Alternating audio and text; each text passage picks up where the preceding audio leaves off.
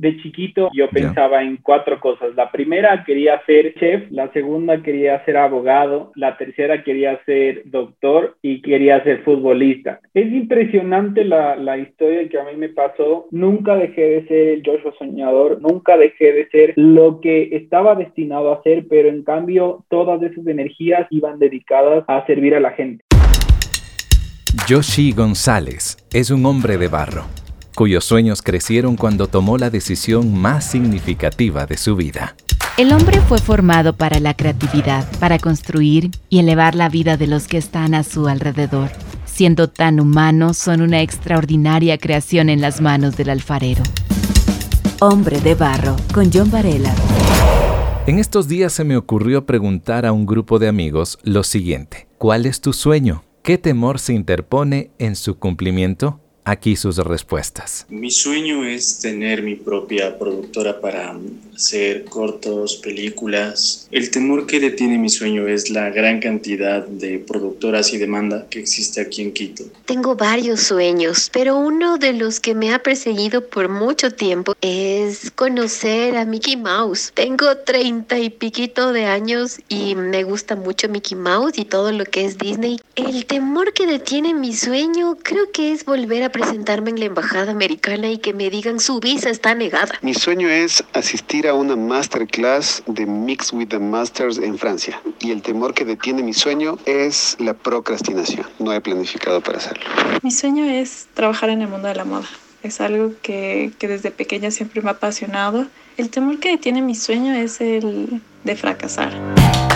Luego de escuchar estas respuestas, yo puedo decir que Realmente podemos volar cuando pensamos en nuestros sueños, pero caemos cuando nos fijamos en nuestros miedos. ¿Cuál es tu sueño? ¿Lo has cumplido? ¿O qué los detiene? Hoy yo quiero dar la bienvenida a un buen amigo, Yoshi González. Qué gusto tenerte, Yoshi, aquí para dialogar juntos. Hola, John, ¿cómo estás? Qué gusto estar aquí contigo. Pues para mí es un honor acompañarte. Yo estoy feliz, feliz de estar aquí y pues lo que podamos compartir a la gente e iluminar con nuestras historias. Yo tengo la primera pregunta, la más difícil, yo creo. ¿ah? ¿Qué edad tienes mm. y quién es Yoshi González? Bueno, yo tengo 25 años. Es una muy buena pregunta. ¿Quién es Yoshi González?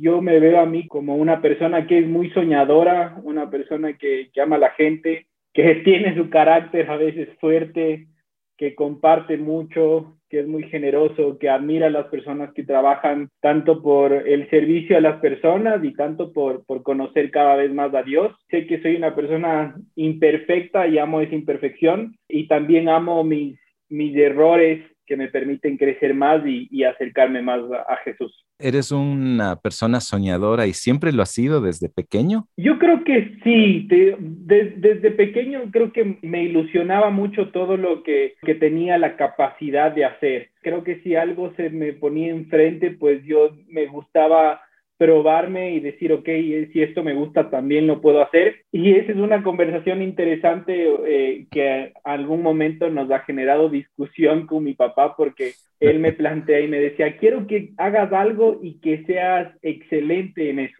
Y pues yo a veces me decía, ok, sí, está bien, estoy de acuerdo con esa idea, pero cada vez se venían nuevas cosas, nuevas, me gustaba el fútbol, me gustaba el tenis, por un momento en mi adolescencia me gustaron los toros, luego me comenzó a gustar mi profesión, luego me comenzaron a gustar muchísimas cosas que creo que comenzaron a generar muchas habilidades en mi vida y dentro de esas habilidades me comenzaron a generar sueños dentro de todos esos ambientes y todos esos espacios en donde me pude desarrollar. Oye, no puedo imaginarme pensar que eras aficionado a los toros.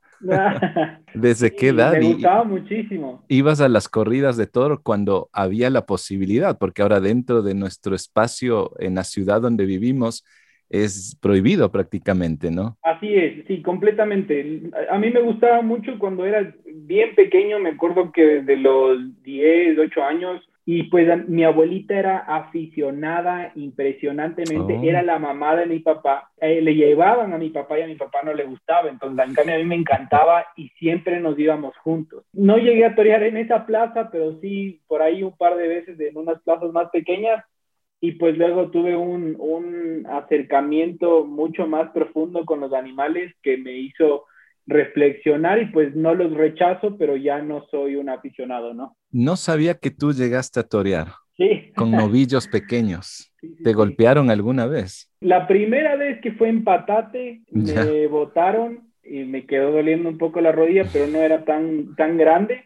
Y la segunda vez eh, fue una plaza aquí pequeñita, aquí en Quito, que es por el condado, que era una clase práctica y pues ahí tienes un par de raspones, pero no sientes nada en ese momento y todo el día por la adrenalina que, que cargas, pero al siguiente día te sientes golpeado por todos lados. Hombre de barro, con John Varela. Yoshi, lo que tú me cuentas, obviamente siempre has estado vinculado con el deporte, el compartir con los demás, porque tu familia es de compartir, pero ahora tu vida toma un giro en la parte profesional y decide ser cineasta, ¿es así? Sí, así es. Yo, es interesante esa historia. Yo, yo entrenaba eh, uno de los grupos de los inferiores del Nacional.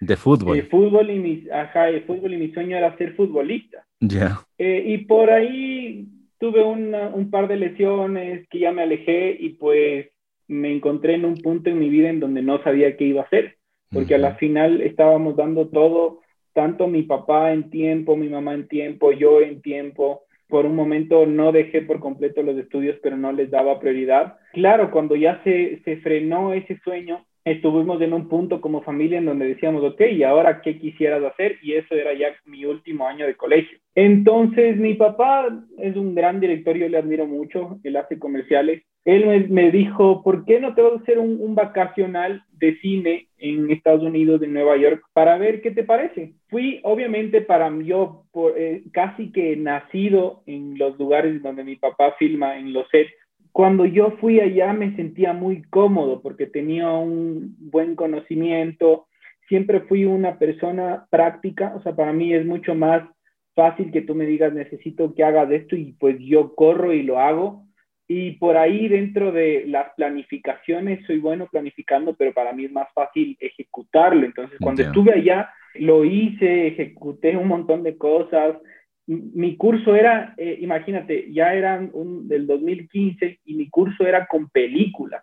Entonces me tocaba a mí cambiar los rollos de la película en la cámara y todo esto tenía que ser en oscuridad, teníamos que revelar los rollos y pues ese proceso a mí me fascinó, o sea, esa mística que, que tenía la cámara de cambiar el rollo, hasta me acuerdo ahora, yo tengo mis rollos aquí de, ese vacacional, me acuerdo el olor de la película cuando la cambiaba Y es impresionante cómo eso me, me, me, revive la emoción, eh, la inspiración que tuve de seguir los pasos de mi papá. Qué interesante. Tu papá eh, está en el mundo de la publicidad, del tema de audiovisuales, y creo que es una gran influencia para ti. Pero ahora, ¿qué otro objetivo tú estás viviendo en estos días? Porque te he visto eh, publicar en redes, por lo menos en Instagram, algo que no tiene nada que ver ni con deporte cuando mm. eras adolescente, ahora como cineasta. ¿Qué otro objetivo estás viviendo en estos días?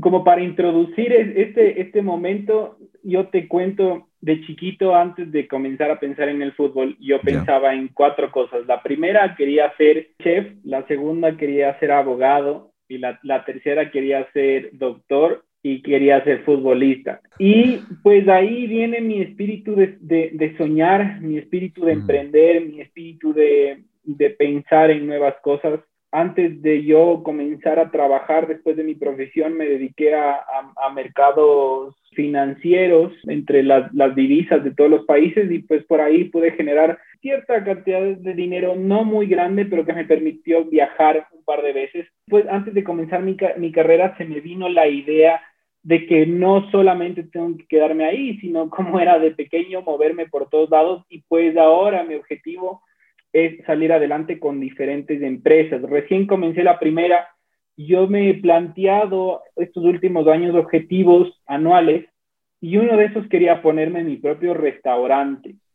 Entonces, completamente distinto a la, al cine, completamente distinto a la postproducción, a la animación, a la edición. pues nos, nos juntamos con un amigo eh, él es un increíble parrillero. De hecho, nosotros tenemos una, una división de, de, productos que son unos jerkies. Estas son carnes ahumadas que te las comes como snack. Wow, qué rico. Entonces, después de que conversamos un poco, pues dijimos, ok, es un momento, es un momento difícil, pero pues no es tan tarde el momento de empezar, nunca es tarde. De hecho, mientras más joven eres, pues yo le decía a mi papá, yo no tengo miedo a perder lo que estoy invirtiendo, porque estoy joven y podemos seguir trabajando, no va a ser difícil recuperar. Y eso es algo que escucho mucho en, en, el contenido que consumo. Y es que ahorita nosotros como jóvenes podemos seguir, podemos aprovechar y podemos invertir porque tenemos mucho tiempo. Entonces, cuando yo comencé, en cambio, mi papá me quería proteger mucho y me decía, mira, no comiences tan rápido, comienza a hacer un montón de cosas y yo era ya, necesito comenzar ya. Y le decía a mi papá, mira, no tengo miedo a perder, pero ahora ya tenemos, tenemos un local, tenemos un, restaurante, hemos podido ir con mi familia y pues estoy, ahora en, mi objetivo es poder sacarlo adelante. Tuvimos unos par de baches que siempre pasan en todos los emprendimientos, pero pues lo estamos pasando y ahora estoy feliz de que, de que puedo comenzar mi día trabajando en lo que estudié y seguir soñando, como te dije al inicio, de comenzar a, construir diferentes emprendimientos, que mi sueño es seguir eh, construyendo la iglesia a través de todas las habilidades que, Dios me ha dado. Qué bonito, mira, eh, queda pendiente una visita para ir a degustar ese rico sabor parece que los toros, la carne te ha perseguido desde pequeño, porque antes los toreabas, ahora los asas. sí, sí, sí, claro que sí. Hombre de Barro, lo puedes escuchar en www.radiohcjb.org y por Spotify. Yoshi, acabas de mencionar una palabra que, creo que también vincula mucho tu vida. Acabas de mencionar iglesia, pero para llegar a ese punto, en medio de todos estos objetivos, tú tomaste la más importante decisión de tu vida. Quiero saber cómo un joven como tú se plantea empezar a caminar con Dios. Es impresionante la, la historia que a mí me pasó. Bueno, yo tenía tenía mi abuelita, la mamá de mi papá, ella tenía artritis. Por muchos años en mi niñez le decían que iba a morir pronto, que le quedaba un año. Y ella era una mujer que creía mucho en Dios. Pues yo la acompañaba porque en realidad yo pasaba meses en las vacaciones en la playa por su artritis, se había consumido el pulmón y pues necesitábamos pasar más tiempo en, no en la altura, sino cerca al nivel del mar. Entonces pasábamos meses en la playa y yo le escuchaba. Para mí no era interesante, pero yo sabía que eso le hacía bien y creía más en ella que lo que, que lo que en ella creía. Yo creía más en mi, en mi abuela y en, en, su, en su conexión que en lo que hacía Dios. Y bueno, le tuve a mi abuela por, por mucho tiempo, hasta los 12, 13 años, ella falleció. Y después de que falleció, pues Dios, yo siento que salió de, de nuestras vidas por unos cinco años y yo entré en un, bueno, yo estuve en el colegio en mi último año. Mis papás tuvieron un par de, de discusiones que por, por momentos les separaron por segunda vez y ellos comenzaron a acercarse a Jesús. Y cuando comenzaron a acercarse a Jesús, pues yo encontraba unos padres, mi papá siempre fue muy exigente y cuando encontró a Jesús, mi papá cambió por completo. Entonces, uno podría decir, tenías antes un papá muy duro y ahora tenías un papá muy cariñoso, es suficiente como para creer. Para mí no, para mí se me hizo súper raro porque yo estaba acostumbrado a que mi papá me tire y me tire y nos encontremos y nos peleemos, pero cada vez yo sabía que su exigencia era para...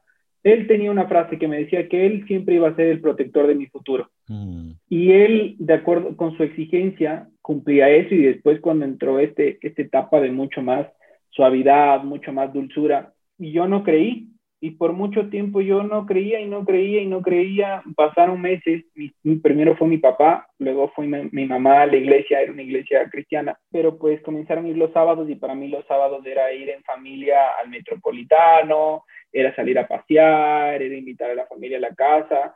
Y pues todos estos hábitos que teníamos familiares y comenzaron a, a diluir.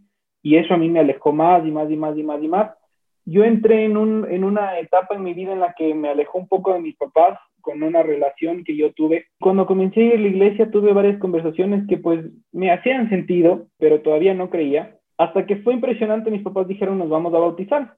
Yo les dije, yo no me voy a bautizar. Y mis papás dijeron, ok, no hay ningún problema, pero por si quieres acompáñanos, porque antes del bautizo había un, un curso para explicarnos bien qué significa el bautismo. Yo entré, me senté, escuché, y cuando les veo a mis papás vestidos de blanco, honestamente no me acuerdo muy bien qué fue. Estoy muy seguro que fue Dios, pero no, no te puedo explicar exactamente qué fue lo que cómo fue que le escuché, si le escuché con mi voz, si le escuché con su voz. Fue algo que, que me dijo, es ahora o nunca. Me quedé frío, hasta ahora me da como un, me da como un escalofrío. No era, no era una voz de nunca te vas a salvar, pero era esa sensación de que te llama a conectarte con él y yo decía, ok, es ahora o nunca. Entonces me acerqué a mi papá al último minuto, cuando estábamos a punto de entrar, le dije, ok, yo sí me voy a bautizar. Mm. Claro, mis papás se asombraron, se quedaron fríos, no sabían qué pasaba, por qué tomé esa decisión, si antes era muy firme con eso. Y los tres me esperan adentro. Fue una experiencia impresionante y rara. Mm. Cuando yo entro al agua y obviamente tienes una inmersión, yo sentí como que Jesús se levantaba al lado mío y volvía a vivir. Fue impresionante porque sentí que al lado mío los dos nos levantábamos al mismo tiempo y dije, no, esto es real. Cuando sentí esto fue una experiencia tan impresionante, tan hermosa, tan conectada con Jesús, tan llena de amor, donde yo dije, ok, si es que Jesús me, me está tomando en este momento y me está reviviendo y tengo esa voz que me dices ahora nunca, hay algo que yo tengo que hacer hay algo por lo que vine aquí a, vivir. Yoshi, ¿qué edad tenías cuando toda esta experiencia revoluciona tu vida? Yo tenía 18 años, estaba en mi primer semestre de la universidad. Hombre de barro, originalidad en sus manos. ¿Cómo esta decisión tan, tan valiosa, tan crucial, tan importante que no solamente tú la tomas, sino que toda la familia toma, pero en tu caso, ¿de qué forma revoluciona todas las áreas de tu vida? Pues de ahí poco a poco comencé a ver, cambios en mi vida, comencé a sentirme mejor, comencé a conectarme más con las personas, comencé a sentirme más amado, me emocionaba la vida que Jesús me invitaba a tener. Yo nunca fui un chico que vivía en excesos en el colegio, pero sí tenía mis, momentos que pues salía con mis amigos. Y nunca dejé de salir con mis amigos, pero aprendí a darle valor al tiempo con ellos que a las experiencias que a veces nos generan, que buscamos que nos llenen el corazón. ¿Cómo puede ser el alcohol? ¿Cómo puede ser un montón de cosas? Y mi vida cambió por completo. Nunca dejé de ser el Joshua con carácter, nunca dejé de ser el Joshua soñador, nunca dejé de ser el Joshua emprendedor, nunca dejé de ser lo que estaba destinado a hacer, pero en cambio todas esas energías iban dedicadas a servir a la gente. Y, hay un cambio en el que, Dios genera en tu vida y que tú tienes la posibilidad de alimentarle o dejarlo ahí. Y pues gracias a Dios por los papás que, pusieron en mi vida y en los de mi hermana. Ellos nunca nos dejaron de impulsar. Y pues cada vez conocer a Jesús era más emocionante. Como nunca me gustó la parte religiosa, nunca fui religioso pero en cambio la conexión que tenía con él era impresionante. Entonces, en la universidad, muchas veces me salvé de choques en la universidad. Es, es imposible que no me haya chocado, porque habían unos frenazos en la bajada a Cumbayá, habían chicos que corrían y pues generaban que, que carros se choquen y yo pasaba por, por el momento exacto, pero no me pasaba ni un rasguño en el auto. Entonces, claro, yo comencé a ver ese sentido de, ok, Dios me trajo acá y si me está cuidando que no me pase nada es porque algo tengo que hacer. Y pues poco a poco el, el, algo lo vamos viendo que es construir una comunidad y, y, darle mucho tiempo a servir a la gente y llamar a la gente y escuchar a la gente. Cambia en el aspecto en que me daba herramientas para ver a las personas como Jesús las veía. Hasta ahora mi objetivo es ese. Hasta ahora yo siento que no, no lo estoy logrando al 100%, y amo esa imperfección porque cada vez me hace intentar acercarme más a Jesús para entender sus ojos y cómo mira a la gente. Mm. Cambia hacia dónde se encamina el tiempo y el esfuerzo y la dedicación a la que yo entrego las cosas. Por ejemplo, yo era un chico que lideraba en el colegio, no era el líder, pero siempre me gustó liderar, mover a la gente hacia ciertos espacios, pueden ser buenos o pueden ser malos. Entonces, es impresionante cómo viendo que tenía esa habilidad, ahora no, no quita que yo siga invirtiendo tiempo, siga soñando en que se pueda cumplir, no quita que yo pueda seguir imaginándome y mover a la gente, pero ahora sé que la, la gente la puedo inspirar a que entregue su tiempo a las personas. Entonces, sé que ahora, eh, por un momento yo tuve la, la bendición, la, la, posibilidad, tuve la oportunidad también de servir en, en, la comunidad que mi familia está construyendo. Ahí me funcionaron las herramientas que, que yo tenía y las habilidades que Jesús me entregó. Entonces, yo sé que ahora el tiempo que lo entrego es más a que la gente se construya a sí mismo.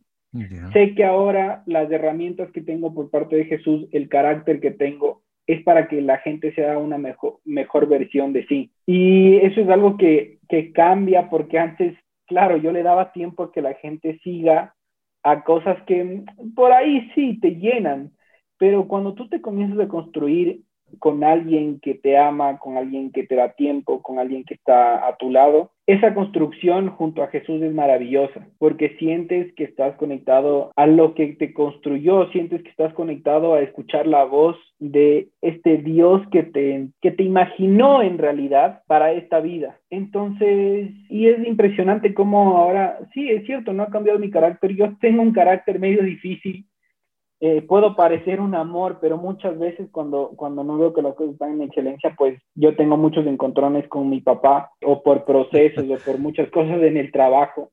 Y sí, mi, mi manera de ser no ha cambiado, pero en cambio el objetivo, la visión, el sueño hacia dónde vamos, a ese destino hacia dónde vamos es distinto. Y, y es hermoso cómo, cómo esa visión cambia, cómo eso puede ser un motor de tu día a día no es tarde si es que tomas la decisión ya, en este momento. Yoshi, tienes 25 años, a los 18 hay una revolución completa en tu vida para bien. Ahora, ¿qué tú podrías decir a los jóvenes de tu generación que de pronto están con una serie de luchas, con una serie de preguntas, con una serie de proyectos buenos? Tal vez otros muy ambiciosos y que son propios de su edad, pero ¿qué les dirías a los jóvenes de tu generación? Yo les diría a los jóvenes que se relacionen con personas que admiran y que quisieran aprender habilidades. Te doy un ejemplo. Yo tengo amigos muy cercanos del colegio en los que si yo necesitaría salir a farrear, sé que me puedo juntar con ellos. Porque sé que ese es el grupo de gente que busca ese tipo de cosas. Sí sé, en cambio, que si es que los jóvenes se acercan a una comunidad, a unas a personas que les pueden construir, van a ser construidos como ellos decidan ser construidos. Si tú quieres ser emprendedor, júntate con chicos que quieren emprender. Si tú quieres conocer más de cómo liderar a personas, júntate con líderes. Si tú quieres y esa es una decisión que los jóvenes toman. Ahora lo que sí yo puedo decirles a todos los jóvenes es que tenemos un potencial impresionante dentro de nosotros. Hay la posibilidad de que nosotros dejemos que ese potencial se quede estancado y se duerma o que lo multipliquemos y seamos la persona que nosotros queremos ser. Entonces, yo sí les invito y que les digo a los jóvenes, no paren de soñar. Eh, algo que yo les, les puedo decir, esto hay que tenerlo y escucharlo y, e interpretarlo con mucho cuidado. Yo muchas veces tuve que callar la voz de mi papá que hablaba a través del miedo y hay que aprender a interpretar muy bien eso. Como yo te dije en algún momento, la voz de mi papá me decía, pero ¿y por qué vas a sacar un negocio? ¿Y por qué? Yo le decía, pa, no le, no le decía, cállate, le decía, pa, respetándole y honrándole, porque quiero, lo que sí te puedo decir es que todo lo que yo he podido construir ha sido gracias a mis papás y ha sido gracias a que yo les he podido honrar por todo lo que han dado por mí. Y la manera de poder honrarles y respetarles y poder establecer lo que les acabo de decir, yo le decía, pa, tú me estás hablando a través de tu miedo y te entiendo, pero estoy comenzando algo en donde necesito que tú me apoyes y me impulses. Y cambiaba esa conversación tanto a que en el Día del Padre él me decía, hijo, yo quiero que toda la familia vaya a comer en tu restaurante. Mm.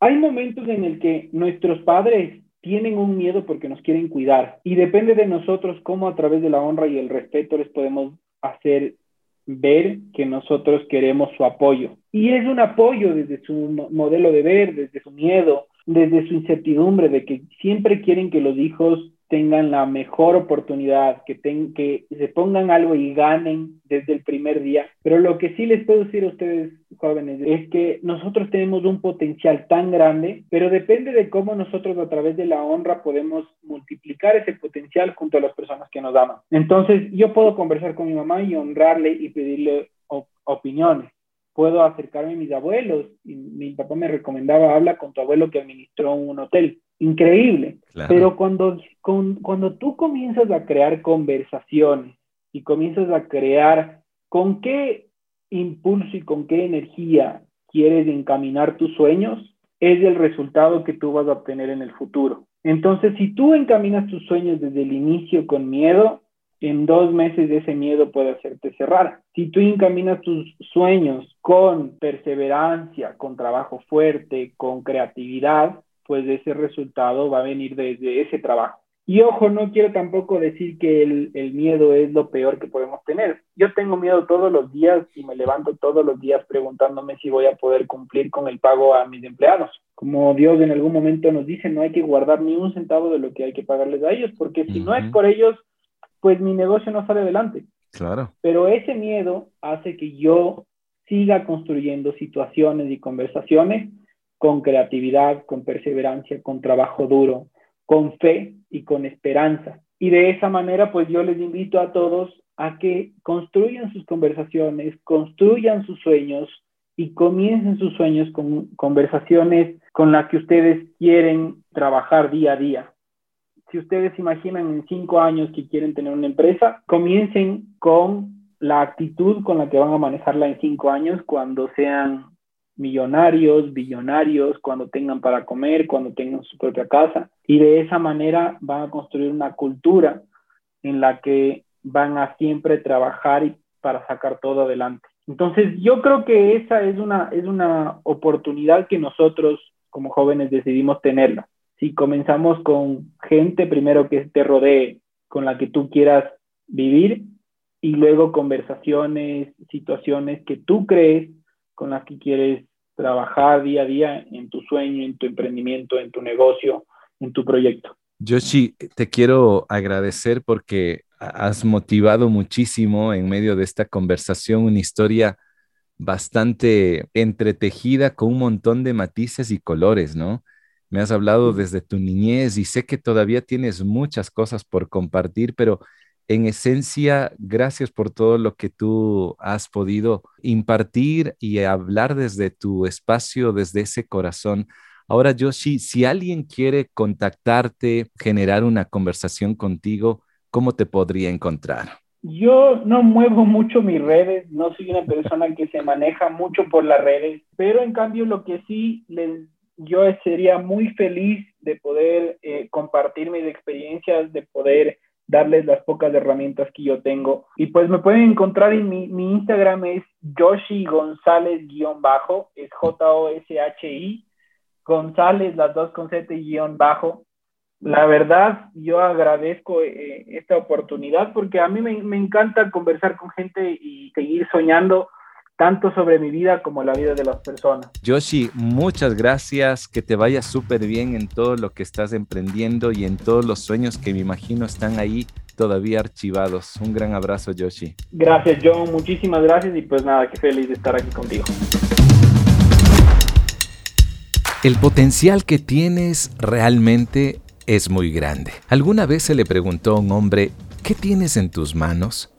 Lo que sujetaba era una vara de pastor, pero con ella hizo grandes proezas. Los sueños, metas, anhelos tendrán sus obstáculos, por supuesto. Lo que tienes en tus manos se puede convertir en un extraordinario instrumento.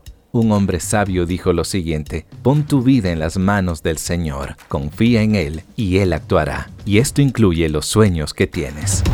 Este episodio lo puedes escuchar nuevamente en Spotify, Apple, SoundCloud y por la web radiohcjb.org. Además, te invito a compartir este podcast. Si quieres contarme algo sobre estos episodios de Hombre de Barro, me gustaría conocerlo. Me puedes encontrar en Facebook e Instagram como John Varela. La próxima semana tendré a un gran músico peruano, Roberto Rojas. Te invito a conocer su historia. Espero contar contigo. Hasta pronto. Hombre de Barro con John Varela. Hombre de Barro es una producción de HCJB.